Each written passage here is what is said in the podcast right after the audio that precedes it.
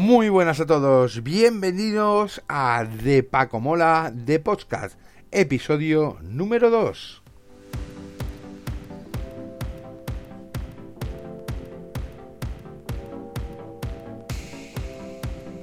Bueno, en el primer episodio de podcast os comenté que iba a ser un episodio de manera semanal. Bueno, primera mentira estaréis diciendo, ya que en apenas 24 horas os traigo este segundo episodio, ya que la ocasión eh, pienso que lo requiere.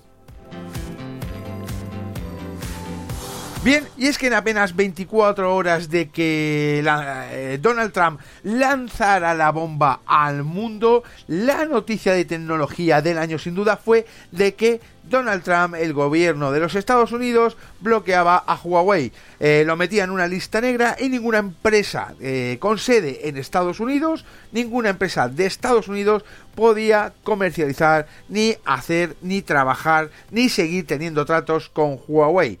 ¿Vale? Una noticia que ha vuelto loco las redes, que ha vuelto loco el mundo de YouTube, el mundo de los podcasts, todo el mundo ha salido a comentarla. Y es que si bien ha sido un gran palo para Huawei, ya que simplemente hay que meterse, por ejemplo, en Wallapop para ver la cantidad de Huawei P30 y P30 Pro que la gente ha puesto a la venta. Es simplemente increíble lo que pude ver ayer, ¿vale? Pues eh, aparte de todo esto, el gran revuelo es, eh, me voy a quedar sin actualizaciones, no va a ir mi Android, bueno, muchas historias que eh, hoy quiero aclarar un poquito. Eh, en apenas 24 horas ha cambiado la situación bastante, ¿vale? Eh, lo primero que tengo que decir es que eh, Donald Trump ha dado un pasito atrás. En 24 horas, simplemente en 24 horas, ha cambiado de un bloqueo estricto, mano dura, según decía eh, la secretaria de prensa o algo así, ha pasado del mano dura, de no hay piedad para los traidores, ha pasado a una tregua de tres meses. ¡Qué honorable señor!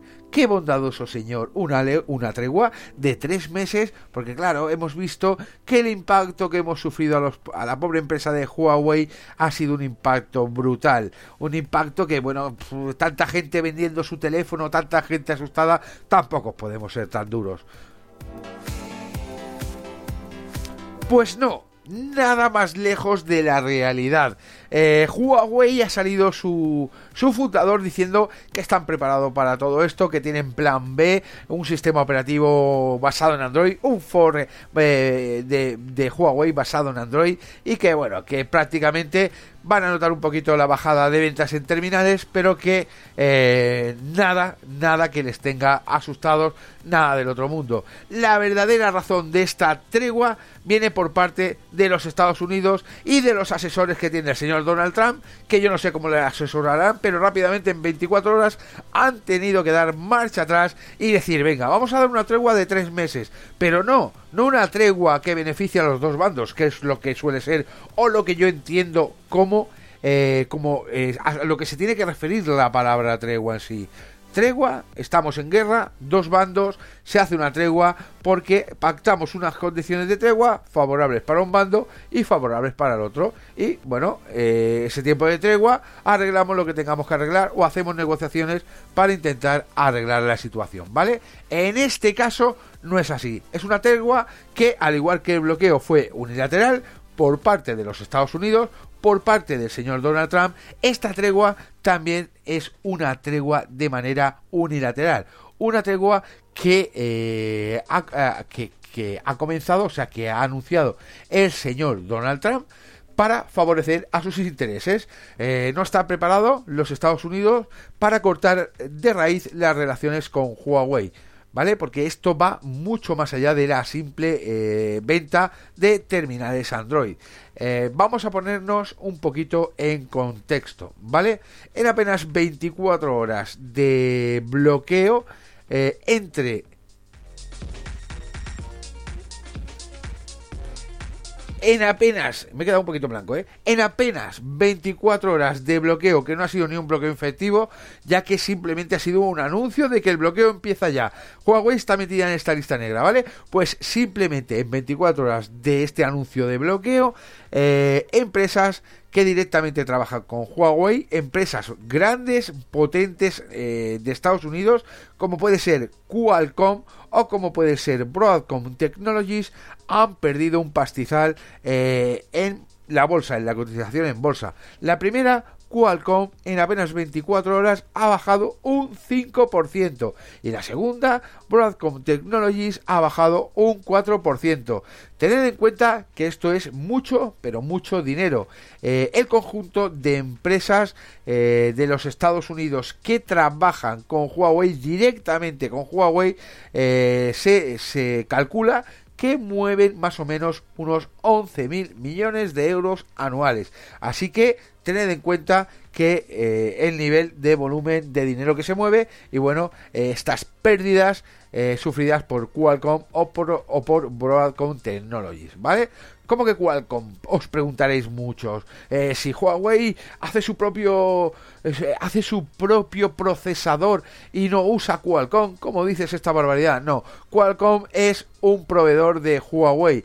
Qualcomm vende los semiconductores necesarios para hacer los procesadores Kirin, que son los procesadores propios de Huawei. Y eh, Huawei es un gran cliente de Qualcomm. Vamos, eh, ya os digo que ayer cayó un 5% en bolsa. Y Broadcom eh, pues cayó un 4% en bolsa.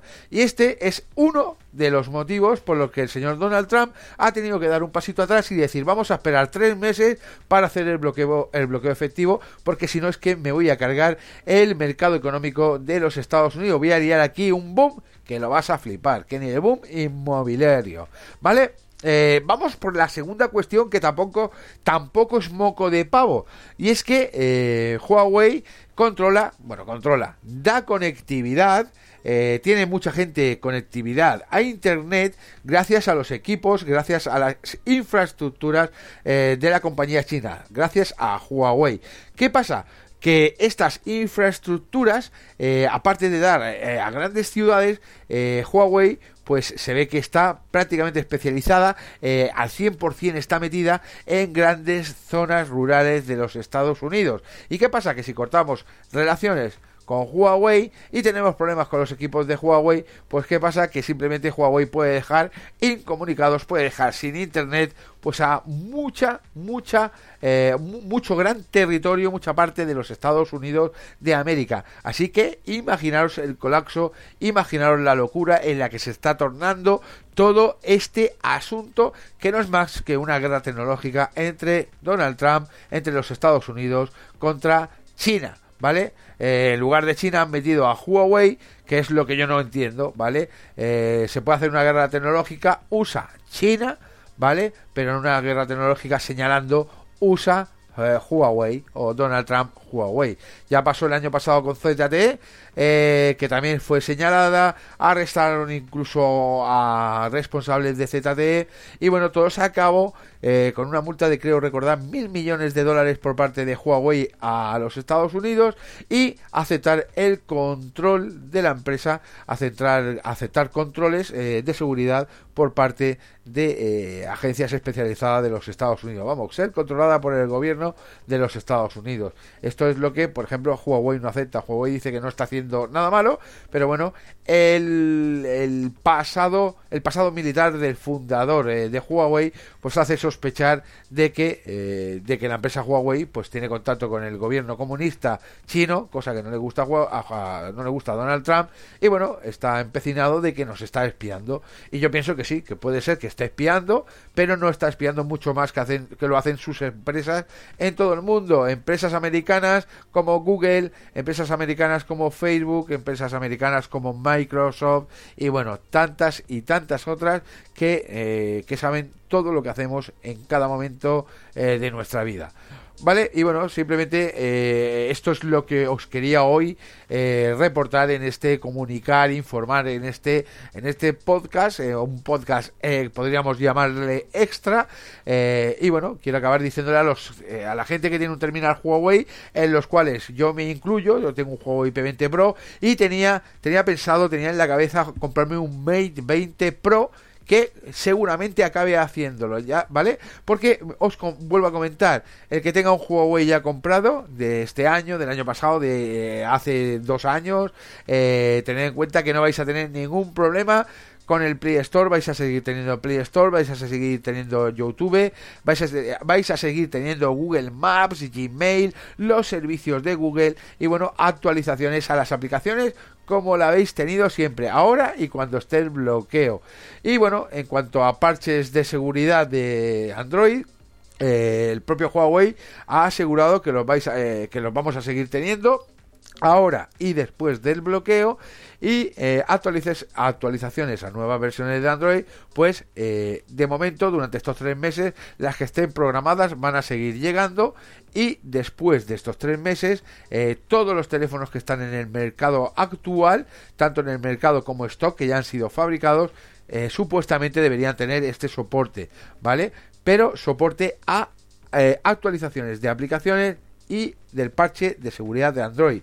Lo que no van a tener es actualizaciones a nuevas versiones de Android una vez el bloqueo de Android haya sido efectivo.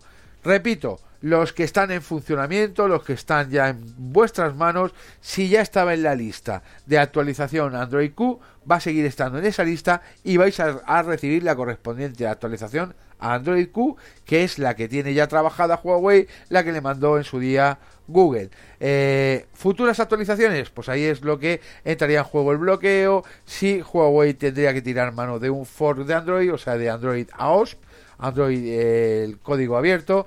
Y bueno, todo esto es lo que se tiene que ver, igual que se tiene que ver qué es lo que piensa qué es lo que piensa la empresa afectada Huawei acerca de esta tregua, si va a aceptar la tregua o si como yo pienso, yo personalmente, si me sucediera a mí esto y como se acabo de decir antes, no estaría esperando tres meses de una, de una, una crónica de una muerte anunciada, sino que eh, acabaría con el rollo diciendo no, a mí no me da ningunos tres meses, te espabila, cortamos relaciones, eh, que es lo que tú quieres, no es a petición mía y aquí se ha acabado lo que se daba. Eh, hay que ponerse fuerte a veces para conseguir ciertas cosas. Y bueno, pues bueno, esto es lo que os quería comentar. Espero que os haya gustado este nuevo podcast y bueno, que nos vemos en el siguiente episodio. Muchas gracias por el apoyo que estáis dando desde el principio y lo dicho, eh, bienvenidos a De Paco Mola de Podcast.